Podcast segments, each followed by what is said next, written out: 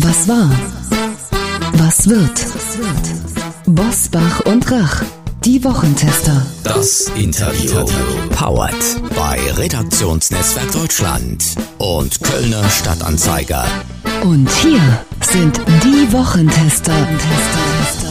Wolfgang Bosbach und Christian Rach. Hallo und herzlich willkommen, Christian Rach hier aus Hamburg. Hallo auch von Wolfgang Bosbach aus Bergisch Gladbach. Sie hören eine Interviewfolge der Wochentester mit dem Diplom-Meteorologen Sven Blöger. Der ARD-Wettermoderator ordnet ein, wie Wetter- und Klimawandel für die Jahrhundertflut verantwortlich waren. Jetzt.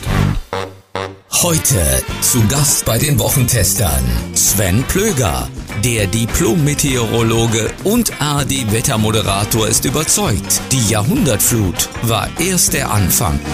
Er ist Diplom-Meteorologe, ARD-Wettermoderator und hält seit mehr als 20 Jahren Vorträge zum Thema Wetter und Klima. Zieht euch warm an, es wird heiß, ist der Titel seines aktuellen Buches, das bereits im vergangenen Jahr erschienen ist und Antworten auf die Fragen gibt, die uns heute ganz aktuell nach der tragischen Jahrhundertflut beschäftigen. Am 12. Juli, genau zwei Tage bevor die Flut in der Nacht zum 15. Juli Rheinland-Pfalz und Nordrhein-Westfalen heimsuchte, kündigte er in den ARD-Tagesthemen dieses Wetter an. Wir hören jetzt mal kurz rein. Wir haben mal aufsummiert, was bis Donnerstag passiert. Hier läuft die Summation. Sie können erkennen, dass vor allen Dingen hier der Westen Deutschlands und der Südwesten stark betroffen sein werden. Wenn man in den violetten Bereich kommt, dann kommt man in den Bereich von 100 Litern auf den Quadratmeter. Wenn man in den dunkelvioletten kommt, dann bis hin zu 200 Litern. Also die Flusspegel werden weiterhin gefährlich steigen. Also seien Sie wirklich vorsichtig, wenn Sie in der Nähe von Flüssen irgendwie unterwegs sind oder dort campen. Wirklich die Pegel beobachten. Man kann nicht sagen, er habe nicht gewarnt. Herzlich willkommen bei den Wochentestern. Hier ist Deutschlands wohl bekanntester Wettermoderator und Meteorologe Sven Blöger. Herzlich willkommen. Ja, Herr Bosbach, Herr Rach, guten Tag. Herr Blöger, steigen wir gleich ein. Wir haben es ja gerade gehört, Sie haben die außergewöhnlichen Regenmengen wenige Tage vorher angekündigt und vor steigenden Pegeln gewarnt. Doch trotzdem mussten Menschen sterben. Hätte Ihre Warnung noch dramatischer ausfallen müssen, damit jemand reagiert? Oder sind wir einfach müde, auf Warnungen zu hören? Ich glaube, das ist immer der Punkt mit der Wetternachhersage und der Wettervorhersage. In der Nachhersage ist es vollkommen klar, ich hätte ja im Fernsehen stehen müssen und eine Warnung sondersgleichen, härter, kräftiger formulieren müssen. Das ist nur immer der Punkt. Im Nachhinein weiß man, was passiert ist. Im Vorfeld sind da ganz viele Dinge abzuwägen.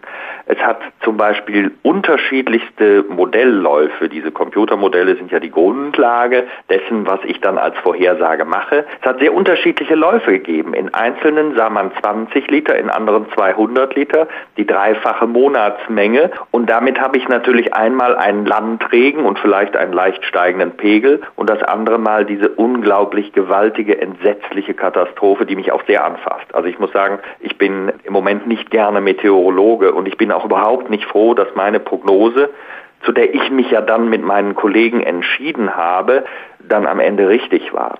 Aber ich glaube, dass man sehr vorsichtig sein muss, wie man sich im Vorfeld ausdrückt. Ich habe gewarnt, ich habe das deutlich gemacht, ich habe die Mengen genannt, ich habe gesehen, dass das ein gewaltiges Ereignis werden kann, aber so ein Regengebiet, das bewegt sich ja auch nicht dorthin, liegt dann da und sagt auf einen Schlag, so ich fange jetzt an, sondern dieses Regengebiet ist dorthin gewandert, hat verschiedene Flüsse befüllt.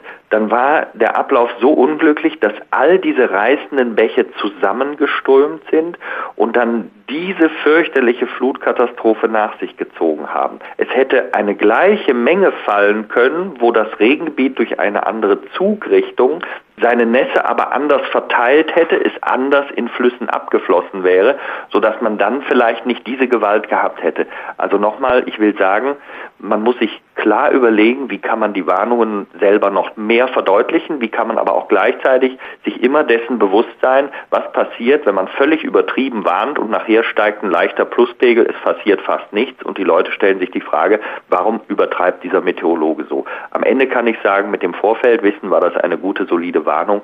Aber man muss darüber nachdenken. Es ist im Moment ein schweres Spielfeld auch für mich, weil ich viele überlege, was können wir hier verbessern. Politisch wird derzeit über das deutsche Warnsystem gestritten.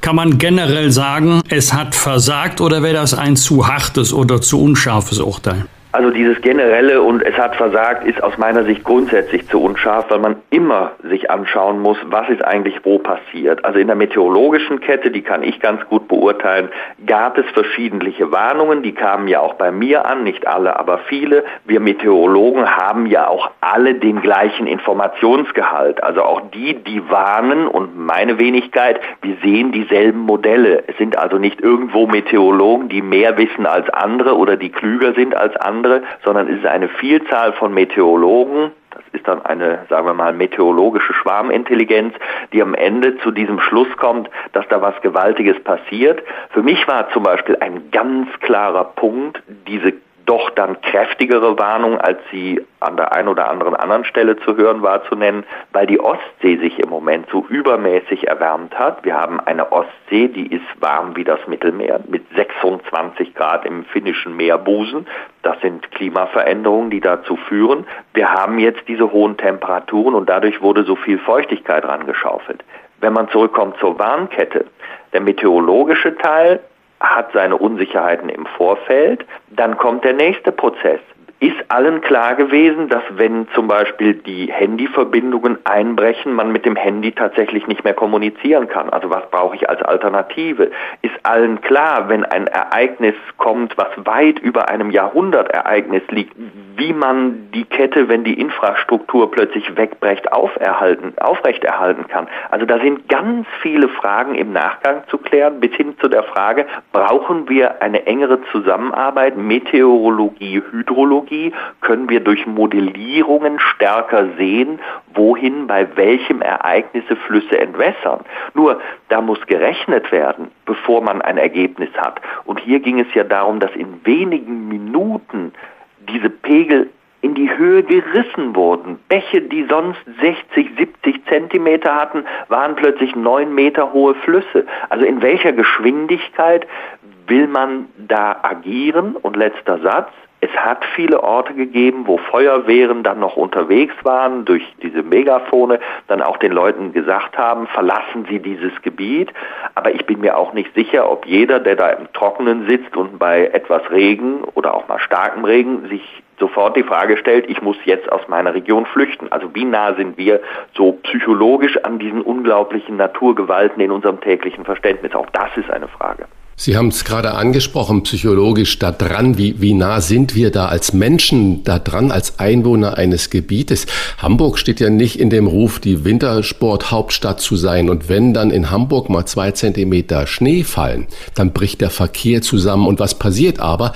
Die jungen Radiomoderatoren, die das dann verkünden, die verfallen wirklich in so einen Panikspeech und äh, Schneekatastrophe und die Leute nehmen es nicht mehr ernst. Ist das vielleicht ein Punkt, wir können über Warn-Apps äh, diskutieren, Warn-SMS, Push-Nachrichten aufs Handy für den Katastrophenfall, jetzt nicht nur fürs Wetter. Es sind die Leute aber nicht gesättigt mit den Hinweisen. Sie haben es ja gerade erzählt, es gab ja Hinweise, es gab ja auch diese Feuerwehrdurchsagen. Nehmen wir das als Einwohner noch ernst oder sagen wir, das ist wieder das typische Panikmachen? Ich fürchte, genau das ist ein Riesenproblem. Wir haben einerseits eine so technologisierte Welt, wir sind in unserem Alltag oft so weit weg von der Natur, dass wir glauben, wir hätten mit ihr gar nichts mehr zu tun. Wir können fast in jeder Situation alles machen und müssen uns eben keine Sorgen machen. Wir stehen nicht mehr vor, wie vor vielen Jahrhunderten draußen und sind diesen Gewalten ausgesetzt. Das ist der eine Punkt und der andere, den sprechen Sie aus meiner Sicht völlig korrekt an. Es ist die Gefahr, dass viele das Gefühl haben, ich werde alle naslang vor irgendwas gewarnt und dann ist überhaupt nichts Schlimmes, was mich überhaupt tangiert und dann sage ich ja, bei der nächsten Warnung höre ich gar nicht mehr hin. Das ist ein ganz enges Feld. Ähm, auch in meiner Zunft kenne ich das, dass natürlich die Kollegen und auch ich selber immer wieder nachdenken darüber, muss ich jetzt warnen oder nicht. Und dann kommt man selber in dieses Risiko, dass man sagt, naja, wenn ich jetzt nicht warne, dann wirft mir jemand vor, dass ich nicht gewarnt hätte, also warne ich mal lieber zur Sicherheit. Und das, ich mache das jetzt seit 20 Jahren, ist etwas, was mit in meinem Kopf sehr aktiv stattfindet, wo ich mich sehr vorsehe, dass ich versuche, mich zurückzuhalten an einer Stelle, wo es wahrscheinlich eben dann nicht so extrem wird. Aber das ist im Vorfeld, nochmal, Wettervorhersage ist schwieriger als Wetternachhersage, weil die Atmosphäre sehr komplex ist. Das ist im Vorfeld immer sehr viel Abwägung. Aber ich merke, dass auch nicht jeder, Sie haben das gerade sehr schön mit dem Beispiel gemacht, nicht? also zwei ähm, Zentimeter Schnee und ähm, die Welt bricht zusammen und wir verfallen dann in eine Dramatik. Ich kann mich zum Beispiel noch an das Tief Daisy im Jahr 2009 erinnern, wo irgendjemand gesagt hat, es kommt im Winter im Januar Schnee. Und dann wurde eine dramatische Kette ausgelöst. Es ging darum, dass 15 Zentimeter Schnee fallen werden bei einer Windgeschwindigkeit bis 80 Kilometer pro Stunde. Dann ist es natürlich sicherlich sinnvoll, äh, nicht unvernünftig mit dem Auto durch die Gegend fahren, möglicherweise irgendwie nicht mehr weiterzukommen oder nackt durch den Wald zu rennen. Ja, das ist unvernünftig, aber Schnee im Winter ist in Deutschland möglich. Und dann ist damals eine Kette passiert, Irgendein Journalist hat festgestellt, 15 Zentimeter Schnee, aha, dann gibt es ja 50 Zentimeter hohe Schneewehen.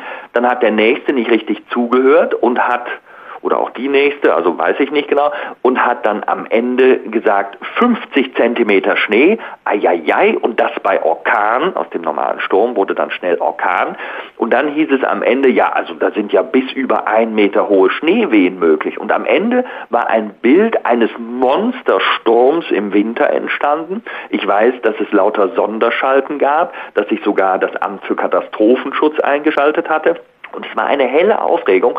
Und ich stand damals noch mit Tombo in den Tagesthemen, weil eine Sonderschalte gemacht wurde und habe gesagt, Leute, es ist Winter im Winter und wir erwarten 75 Kilometer pro Stunde und 15 Zentimeter Schnee. Wir müssen wieder etwas runterkommen. Das ist dann auch eingetroffen. Trotzdem bekamen am Ende wir Meteorologen die ganz großen Schläge, warum wir so wahnsinnig übertreiben würden. Und das hat man einfach nicht gemacht, sondern die Story hat sich vollkommen selbst entwickelt.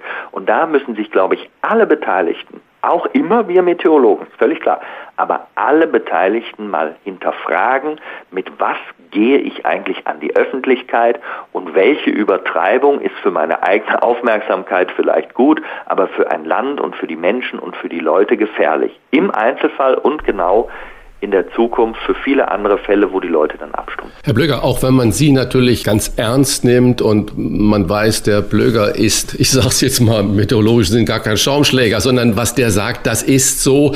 Nicht jeder guckt natürlich äh, Tagesthemen, Wetter um äh, Viertel vor elf. Müssen wir dann trotzdem nicht darüber nachdenken, eine Warn-SMS oder Push-Nachrichten zu machen oder auch die abgeschalteten Warnsirenen äh, wieder aufzubauen und regelmäßig zu testen, weil Strom fällt aus. Wir haben das ja jetzt gerade gesehen, die Warn-Apps sind tot. Äh, brauchen wir auch diese akustischen Signale in der letzten Konsequenz? Also ich bin der festen Überzeugung, alles, was man machen kann, sollte man tun. Wir haben mal Sirenen hingestellt. Also wofür hat man sie? Vielleicht gerade genau dafür. Leute werden aufmerksam, wenn eine Sirene da ist. Man muss natürlich den Leuten das auch wieder klar machen. Also meistens glaubt man, aha, da macht wieder einer einen Test oder hoch eine Sirene und dann bringt man das mit sich selbst aber nicht im Zusammenhang. Das heißt, es muss hier auch, äh, und das wird jetzt angesichts dieses Unwetters vielleicht auch leichter sein, dass Leute wirklich geschult werden, gerade in gefährdeten Regionen. Also was bedeutet es, wenn die Sirene dann startet? Ich halte das für wichtig.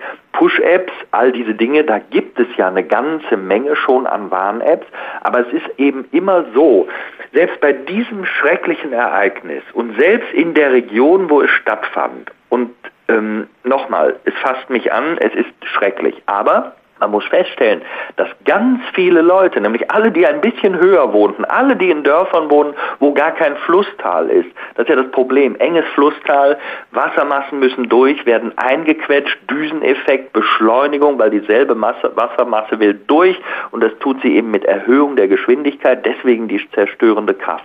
Aber alle Orte, die nicht in dieser Disposition lagen, waren ja nicht betroffen. Da hat es starken Regen gegeben, äh, da hat es vielleicht auch mal Wasser im Keller gegeben, aber nichts Dramatisches.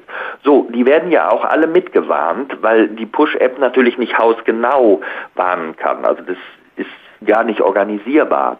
Das heißt, man muss versuchen, sich auch zu verbessern in der Kleinräumigkeit. Also wie kann ich es schaffen, dass ich wirklich dann das betroffene Tal warne, aber zum Beispiel jemanden, der äh, in dieser Gefährdung dann nicht liegt, nicht. Also da ist sicherlich noch viel, viel Arbeit reinzustecken, dass Warnungen dann auch wirklich möglichst dann zutreffen und nicht überflüssige Warnungen. Also parzellenscharf wird man sicherlich nicht das Wetter vorhersagen können, aber ganz grob, wie kilometergenau können Wettervorhersagen überhaupt sein? Hätte man zum Beispiel die besonders starken Regenfälle im Ahrtal für einzelne Orte vorhersagen können oder ist das gar nicht möglich? Das ist wahnsinnig schwer. Also man hat ja hier in der Größe, deswegen habe ich das äh, in der Sendung auch gezeigt, man hörte mich ja da gerade sprechen und man war, äh, wenn man dann Fernsehen guckte, stand man vor einer Karte, da sah man meine Prognose mit 100 bis 200 100 Litern auf den Quadratmeter, also von mir und meinem Team. Und wir hatten am Ende 100 bis 200 Quadrat, äh, 100 ähm, bis 200 Liter auf den Quadratmeter. Das war eine sehr, sehr präzise Prognose. Trotzdem weiß ich davon noch lange nicht genau, ähm, welcher Fluss jetzt an welchem Zeitpunkt von dem Regen erreicht wird und dann in welche Richtung entwässert. Also der Schluss, ähm, eine gleiche Regenmenge bringt auch immer die gleichen Überflutungen, ist so am Ende noch nicht machbar. Und ähm, weil es hier ein flächendeckender Niederschlag war. Es war ja eine große Region. Deswegen konnten ja auch die Bäche alle nur noch zusammenlaufen am Ende und haben zu dieser Flutwelle geführt. Da konnte man relativ gute Regenmengenabschätzungen machen. Die waren bei allen Orten auch vergleichsweise ähnlich. Der ganz spannende Fall, der ja fast sonst immer eintritt, sind die regionalen Gewitter dann ist an einer Stelle irgendwie plötzlich, das hatten wir jetzt auch im Juni ganz oft gehabt, 100 Liter auf den Quadratmeter und 5 Kilometer daneben steht man im Trockenen. Dann steht jemand im Trockenen, will seinen Grillabend machen und sagt, wieso übertreibt ihr Meteorologen, es war bei mir doch trocken. Er sieht dann zwar vielleicht die dunkle Wolke vorbeiziehen, aber dass dort Leute mit schwersten Hagelschäden zu tun haben, fünf Kilometer weiter, das vermag er vielleicht gar nicht beurteilen. Und die Menschen, die im Hagel stehen, sagen, ja meine Güte, man hätte ja sagen müssen, dass es der Weltuntergang ist, der dort kommt. Das ist unser Riesenproblem. Ich vergleiche das immer gerne mit einem Kochtopf, um einfach mal deutlich zu machen, dass wir sagen können, dass Potenzial für Gewitter, also in welcher Region können sie vorkommen, das können wir sehr gut, aber den einzelnen Ort festzulegen, das ist schwieriger. Wieso Vergleich mit einem Kochtopf?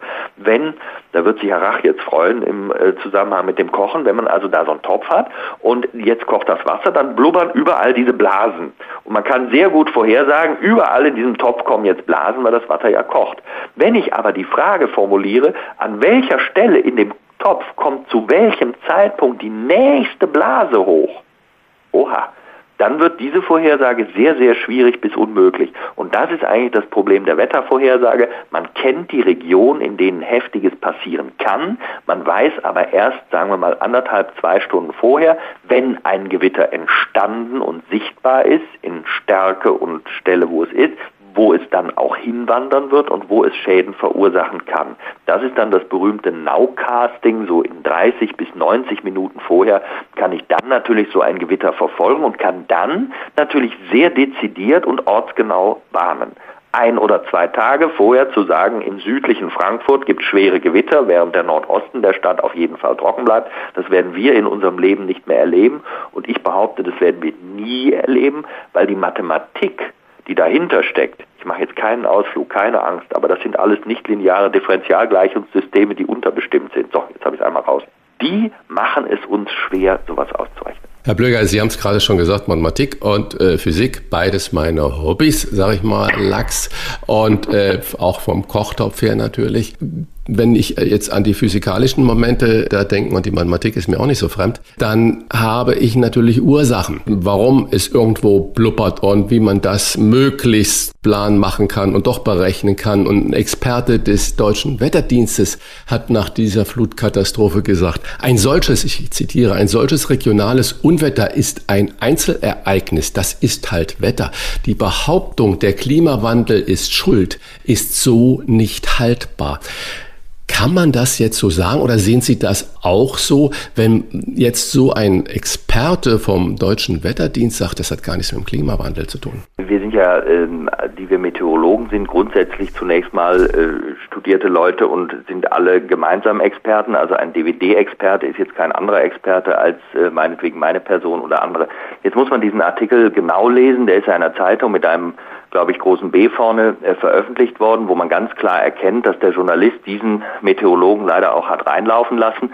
Das heißt, die Frage war so formuliert, dass die Antwort von dem Kollegen richtig war und erst im letzten Satz dieses Artikels ist aufgeklärt, ähm, dass natürlich durch eine Veränderung des Klimas sich auch Wetterereignisse verändern und häufen. Also das war aus meiner Sicht auch eine journalistische Glanzleistung, jemanden da reinlaufen zu lassen. Deswegen von mir nochmal das, was glaube ich auch der Kollege gemeint hat und was man auch hätte richtig schreiben können und von mir auch nochmal die grundsätzliche Erklärung. Natürlich ist das ein Einzelereignis, weil es war ja eins. Und natürlich ist es ein Unwetter, sonst hieß es ja un irgendwas anderes. Das ist ganz klar. Aber wir können ja Wetter und Klima voneinander nicht trennen, weil ja das Klima die Statistik des Wetters ist. Also wenn Sie Klima ändern, dann ist es vollkommen klar, dass sich auch Wetterabläufe ändern, weil das eine ist ja das andere, weil es nur eben die Statistik ist. Und von daher erleben wir ja jetzt starke Veränderungen. Das heißt, unsere Welt wird massiv wärmer. Eine wärmere Welt ist eine Welt, wo mehr Energie in der Atmosphäre steckt. Eine wärmere Welt hat auch in der Atmosphäre mehr Wasserdampf. Das ist latente Energie. Wasserdampf kann kondensieren zu Tropfen. Wenn mehr drin sind, kann mehr rausfallen. 7% pro Grad Celsius übrigens. Das ist zunächst mal einfach ganz einfache Grundlagenphysik und die Klimaforschung hat uns vor 30, 40 Jahren sehr, sehr deutlich gemacht, welche Veränderungen wir bei Wetterabläufen im Jahre 2020 erleben werden. Da gibt es Studien, da gibt es x Zeitungsartikel von damals, die kann man alle lesen und dann liest man, dass sich Unwetter, dass sich extremes Wetter häufen wird. Das ist auch völlig normal, weil wenn man ein Klima von einer Situation in eine andere, wärmere verschiebt, dann werden natürlich die Wärmerekorde übrigens überproportional zunehmen und die Kälterekorde abnehmen. Wir haben das jetzt in Lytton in British Columbia erlebt mit 50 Grad Celsius auf dem 50. Breitengrad. Das ist Höhe Frankfurt. Das kann bei uns nicht passieren, weil bei uns die Luft feuchter ist. Deswegen erwärmt es sich nicht so. Aber dass plötzlich Rekorde pulverisiert werden, deswegen werden wir aufmerksam. 2018 bis 20, drei Jahre Dürre in Deutschland, Waldsterben.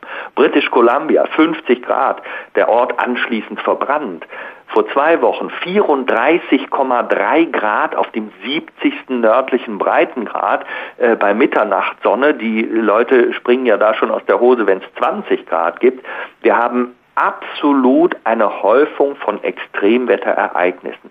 Und das hängt damit zusammen, dass sich das Klima verschiebt. Früher hat man tatsächlich immer den Satz gesagt, na ja, ein Einzelereignis kann ich ja jetzt so nicht mit dem Klimawandel in Verbindung bringen. Und deswegen gibt es ja einen Forschungsbereich, das hätte man in diesem Interview zum Beispiel auch reinschreiben können, dann wäre es eine abgerundete Sache geworden und nicht einfach nur mit der Zielsetzung verbunden, so habe ich das zumindest empfunden, dass hier eine gewisse Provokation erzeugt werden soll, damit wir wieder in eine Diskussion geraten, sondern ich hätte mir gewünscht, dass in einem solchen Interview auch die Zuordnungsforschung, die Attributionsforschung angesprochen wird. Die bringt nämlich heraus, um wie viel wird, das ist ein komplizierter mathematischer Prozess, es ist nicht einfach nur, da erfindet einer eine Zahl, sondern da wird was berechnet, um wie viel wird durch den Klimawandel, den wir heute schon erleben, ein Ereignis wahrscheinlicher. Das hat man zum Beispiel mit der Hitzewelle bei uns im Juli 2019 gemacht. Wir hatten da 60 Wetterstationen über 40 Grad. Das hat es in Deutschland so noch nicht gegeben. Und jetzt ist die Frage, kommt das von alleine, weil das, Klima, weil das Wetter einfach mal Lust hat, das so zu machen? Oder wird es durch eine Erwärmung wahrscheinlicher? Letzteres ist naheliegend und man konnte durch die Zuordnungsforschung errechnen, dieses Ereignis wurde durch den aktuellen Klimawandel zehnmal wahrscheinlicher als ohne. Und das hat man für British Columbia auch gemacht und da ist eine verrückte Zahl rausgekommen, nämlich die Zahl 150. Das heißt, das Ereignis 50 Grad auf 50 Nord in Lytton in British Columbia wurde 150 Mal wahrscheinlicher durch den Klimawandel. Oder auch anders formuliert, Ohne den Klimawandel hätte es das nicht gegeben. Und das gilt für alle möglichen Prozesse. Unsere Hochs und Tiefs werden langsamer, deswegen stand dieses Tief auch ewig bei uns rum. Deswegen kann dann sehr viel Regen rausfallen. Und diese Ereignisse, die häufen sich. Und das ist natürlich eine Tatsache, die passiert, weil sich die Atmosphäre erwärmt und daran sind wir beteiligt. Also Aussage ist klar, Klimawandel führt zur Häufung solcher Ereignisse. Das beobachtet man, das hat die Wissenschaft vor 30, 40 Jahren gesagt. Und gleichzeitig ist ein Einzelereignis ein Einzelereignis ein Einzelereignis, also ein Wetter. Aber es hat miteinander zu tun. Dickes Ausrufezeichen. Das Thema Klimawandel wird diesen Bundestagswahlkampf mitbestimmen. Jetzt mal jenseits von parteipolitischen Überlegungen, was können und was müssten wir aus dieser verheerenden Flut lernen, politisch und gesellschaftlich? Politisch müssen wir einfach lernen, aus meiner Sicht, äh, das Thema Klimawandel gehört ganz vorne hin. Es ist das zentrale Thema der nächsten Jahre. Im Grunde genommen, das habe ich auch in meinem Buch formuliert, ist Corona eigentlich der kleine Bruder des Klimawandels. Wir erleben nämlich plötzlich eine Bedrohung bei Corona sehr konkret in Wochen, in Monaten. Wir ergreifen Maßnahmen. Wir haben bei Corona kennengelernt, dass es sinnvoll ist, auf Wissenschaft zu hören. Dieses Wort betone ich aber besonders, Wissenschaft. Das finde ich ganz wichtig. Das ist ein Prozess. Wir wissen nicht von Anfang an immer überall alles. Das haben wir bei Corona gesehen. Da hat es Diskussionen, Unsicherheiten gegeben und doch haben wir uns einigen können, Maßnahmen zu ergreifen und haben am Ende gesehen, wo man auf die Wissenschaft gehört hat, wurden Menschenleben gerettet. Das war ganz klar und offensichtlich, denn es gab Länder dieser Welt mit Präsidenten, der eine ist weg, den anderen gibt es immer noch in Brasilien, mit Präsidenten, die zum Teil absurde Theorien vorgetragen haben und das hat dazu geführt, dass dort entsetzliche Zahlen entstanden sind und Menschen gestorben sind, die nicht hätten sterben müssen. Insofern gilt mein Satz, auf die Wissenschaft hören schützt Menschenleben. Punkt. Trotzdem wird diskutiert in der Wissenschaft. Trotzdem ist nicht alles sicher und klar. Beim Klimawandel ist das im Grunde derselbe Punkt. Das ist ja auch, was Fridays for Future einfordert. Es wird eingefordert, auf die Wissenschaft zu hören. Nur die Bedrohung beim Klimawandel ist nicht so klar. Irgendwann wird irgendjemandem irgendwo irgendwas passieren. Damit können wir schlecht umgehen. Und deswegen brauchen wir, und das ist der Bogen, jetzt wird der Satz zur Politik nämlich verständlicher, das ist der Bogen zur Politik. Wir müssen begreifen, dass das das herausforderndste Thema der Zukunft ist. Jede Partei, die versteht, dass es einen Klimawandel gibt, wo Menschen Augen und Ohren haben, die Umwelt zu erkennen und mit der Wissenschaft zu vergleichen, muss feststellen, wir brauchen ganz neue, im Grunde eine Art Transformation. Der Wohlstand, so wie wir ihn geschaffen haben, in den letzten Jahrzehnten, und ich bin ein Freund des Wohlstands, der wird, wenn er weiter so auf die Weise gehalten werden soll, wie wir das momentan tun, kassiert werden. Dann doch mal ganz konkret, ähm, das ist ja diese Diskussion, die Wolfgang Bosbach ja auch ähm, gerade nachgefragt hat. Warum schenkt man dann uns allen der Bevölkerung nicht reinen Wein ein. Erstens die Wissenschaft nicht und zweitens natürlich auch die Politik nicht. Zum Beispiel, was sind die Auswirkungen und was wird uns das kosten? Wir sagen immer, ja, der Wohlstand muss sich überhaupt nicht verändern. Unser Leben, das so wunderbar ist, das wird ein bisschen Geld kosten, aber ansonsten wird sich nichts tangieren. Wie muss die Politik darauf reagieren, um mal wirklich eine klare Position zu machen und von mir aus auch in einer Schocktherapie mal Klartext zu reden? Oder ist das überhaupt nicht angesagt? Also das hat ja mit einer Angst zu tun, so wie ich das als Wähler, ich bin ja selber kein Politiker, das hat mit einer Angst zu tun, das höre ich bei den Politikern. Sie haben Angst, Wähler nicht zu gewinnen, wenn sie diesen Klartext sprechen und weil sie das dann natürlich nicht wollen, Wähler verlieren, glauben sie, man muss äh, mit einer äh, kurvigen Fahrt äh, irgendwie alle möglichen Leute mitnehmen, indem man nicht Klartext spricht. Ich behaupte, auch gesehen aus der Wahl 2019, Europawahl vor der Pandemie, es ist klar erkennbar, wenn man klare Kante setzt zu dem Thema, kann man heute Wahlen gewinnen, weil einfach sehr viele Menschen sich Sorgen machen.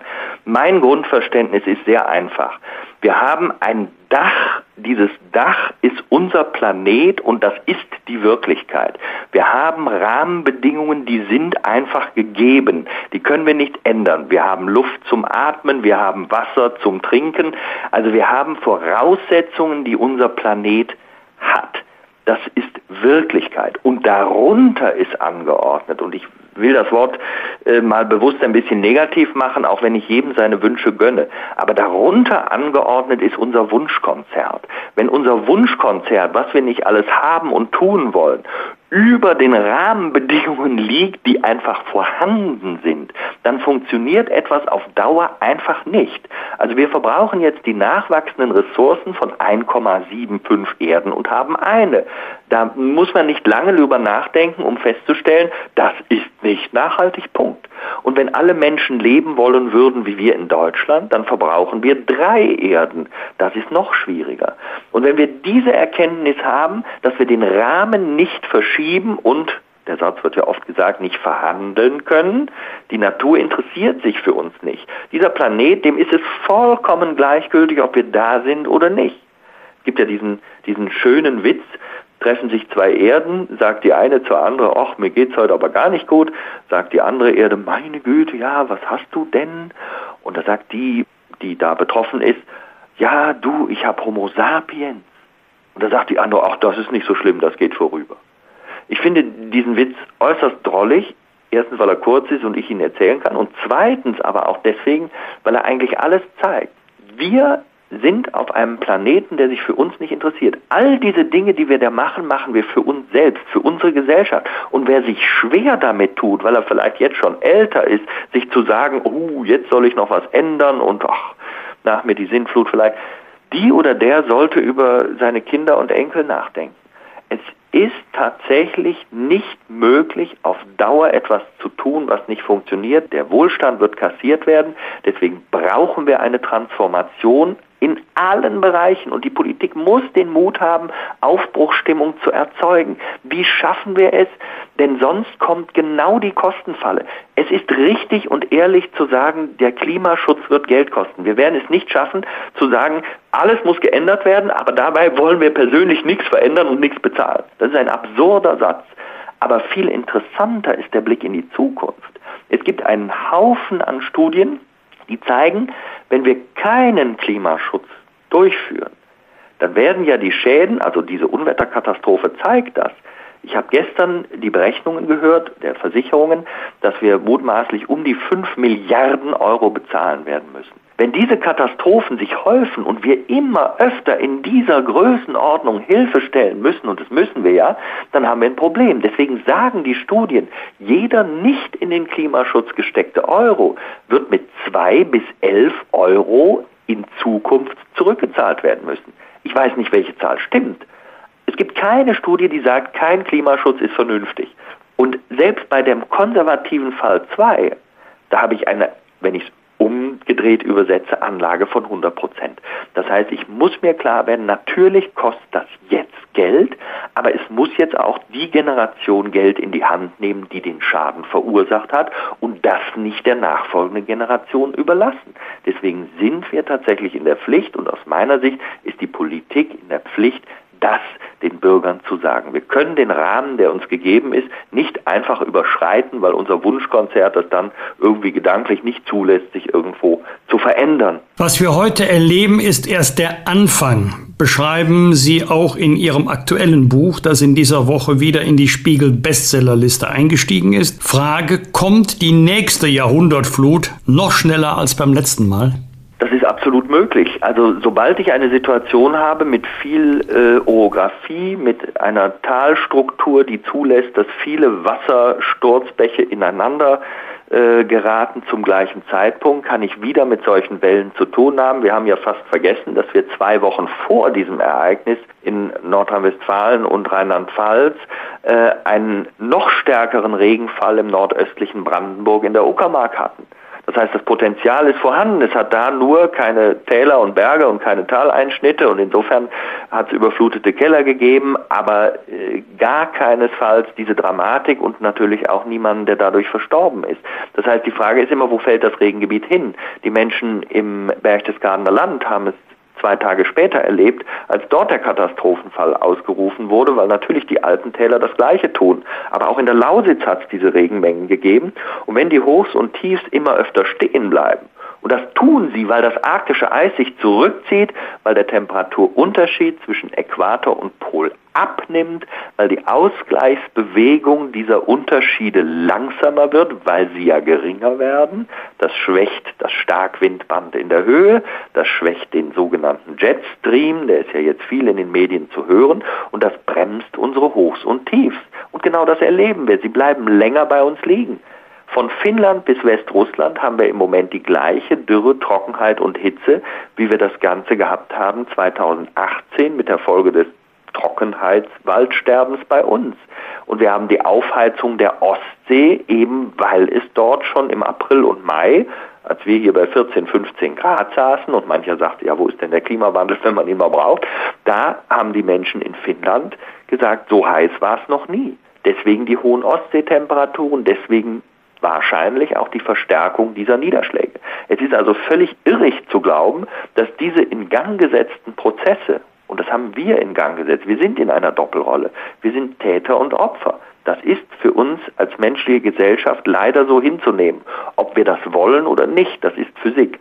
Und deswegen erleben wir diese Veränderung. Wir müssen davon ausgehen, dass diese Unwetter, aber auch Hitze und Dürre, zwei Seiten ein und derselben Medaille, zunehmen und weitere Kosten verursachen und natürlich Leid für die Menschen mitbringen kann. Und wenn Sturzfluten noch heftiger sind, kann auch noch mehr passieren. Ja, das müssen wir uns ganz klar sagen.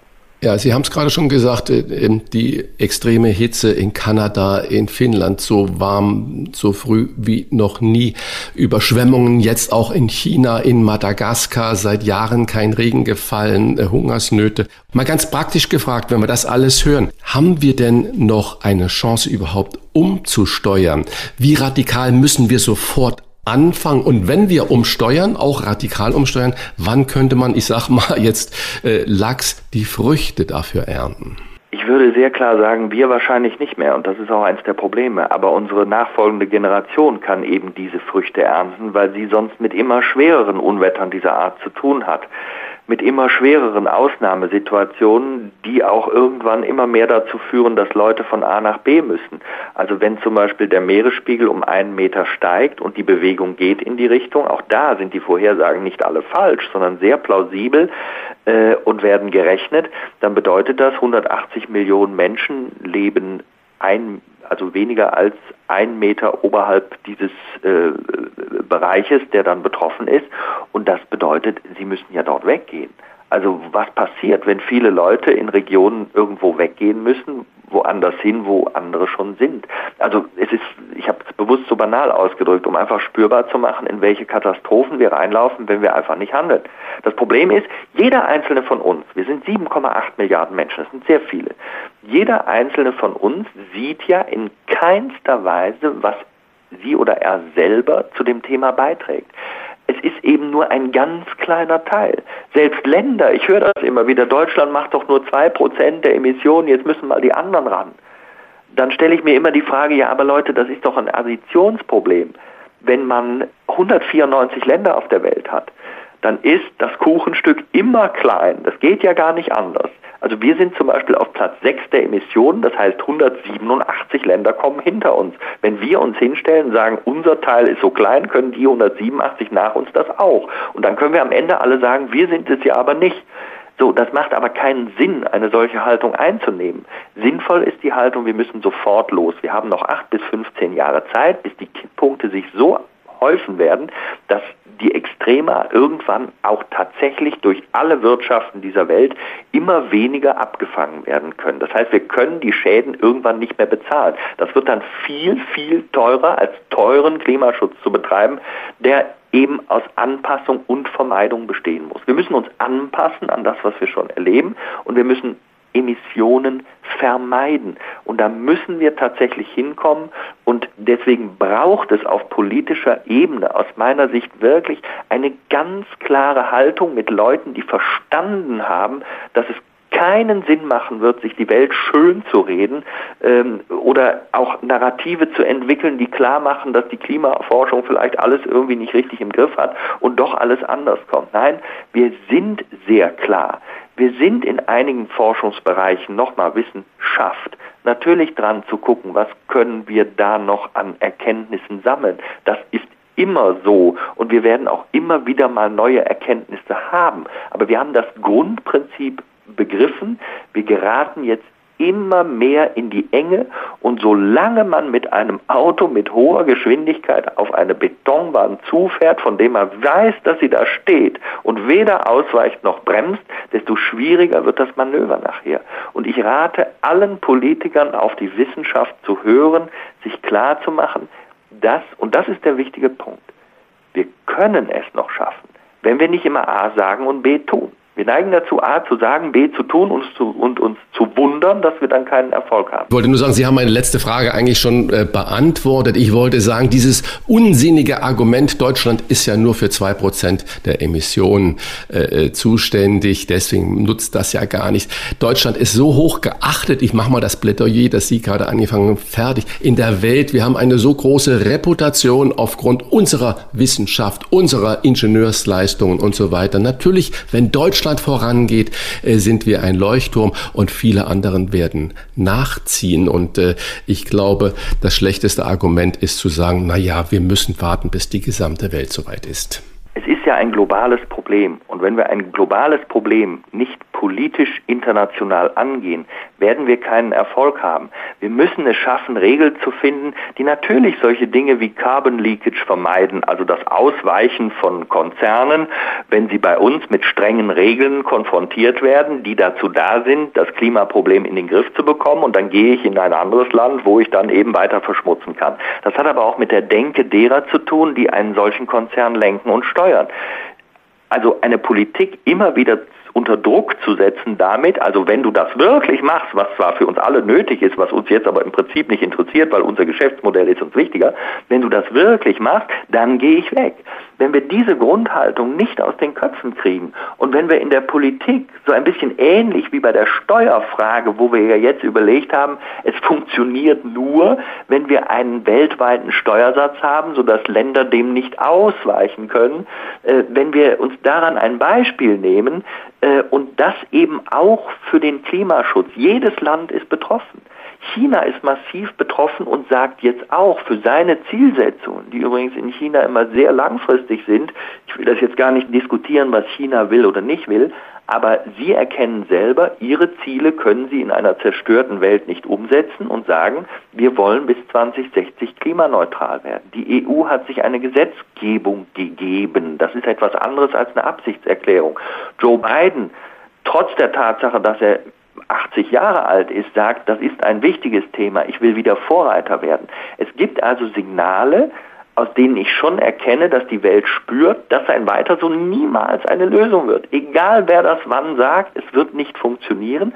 Und wenn wir daraus einen Antrieb generieren können und im Hinterkopf behalten, dass uns die Wissenschaft sagt, wir könnten es schaffen, Solange das der Fall ist, sage ich immer, ich möchte meine Hoffnung nicht aufgeben. Denn das Schlimmste ist ja, also ich bin sehr, ich bin kritisch, ich gucke da drauf und mache mir große Sorgen. Das ist nicht die Fragestellung. Aber wenn ich die Hoffnung aufgebe und sage, das können wir sowieso nicht schaffen, dann führt das doch zu dem Satz, dass ich äh, Kindern und Enkeln gegenübertreten muss und sage, passt mal auf, die Situation war so ich habe da so gestanden und meine ganzen äh, anderen Menschen um mich herum auch und wir haben gemeinsam äh, unsere Umwelt verschmutzt. Wir haben irgendwann gemerkt, das ist nicht so gut, aber wir hatten keine Lust, das zu ändern. Und dann irgendwann haben wir gemerkt, dass es ganz schön schwierig wird und weil uns das zu schwierig war, haben wir gesagt, wir geben die Hoffnung auf, wir lassen es bleiben, wir machen mal so weiter und überlassen das Problem jetzt euch. Werdet mal damit klar.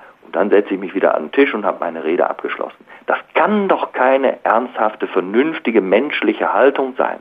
Und aus der heraus sage ich, solange ein Wissenschaftler sagt, es gibt die Hoffnung, dann ist es nicht naiv daran zu glauben, sondern ist es die einzige Möglichkeit, um überhaupt auszulösen, dass man Impulse zu setzen bereit ist. Wenn man aufgegeben hat, tut das ja kein Mensch mehr. Also das ist für mich immer der Grund, warum ich sage, ich will immer sagen, dass ich Hoffnung habe, auch wenn mir Leute gegenübertreten und sagen, woraus ziehst du deine Hoffnung? Es ist schwer. Zieht euch warm an, es wird heiß.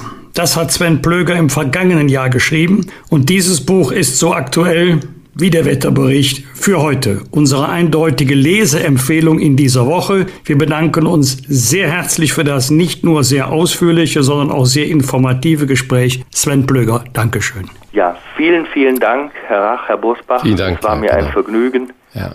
Bis dahin. Und uns ist es wichtig, auch jemand, ein Fachmann wie Sie, aussprechen zu lassen und diese Sachverhalte nicht nur in einer Pro- und Kontradiskussion äh, zu führen, sondern dass wir die Meinung der Wissenschaft, die Sie hier jetzt vertreten, auch hören und damit auch in die Welt hinaustragen. Dankeschön. Hat mich sehr gefreut. Vielen Dank dafür. Das waren die Wochentester, das Interview mit Unterstützung vom Kölner Stadtanzeiger und dem Redaktionsnetzwerk Deutschland. Wenn Sie Kritik, Lob oder einfach nur eine Anregung für unseren Podcast haben, schreiben Sie uns auf unserer Internet- und auf unserer Facebook-Seite. Fragen gerne per Mail an kontakt@diewochentester.de und wenn Sie uns auf einer der Podcast Plattformen abonnieren und liken, freuen wir uns ganz besonders. Danke für Ihre Zeit. Die neue reguläre Folge hören Sie am Freitag Punkt 7 Uhr. Bitte die Wochentester einschalten. Was war? Was wird? Wolfgang Bosbach und Christian Rach sind die Wochentester. Ein Maßgenau Podcast. Powered bei Redaktionsnetzwerk Deutschland und Kölner Stadtanzeiger.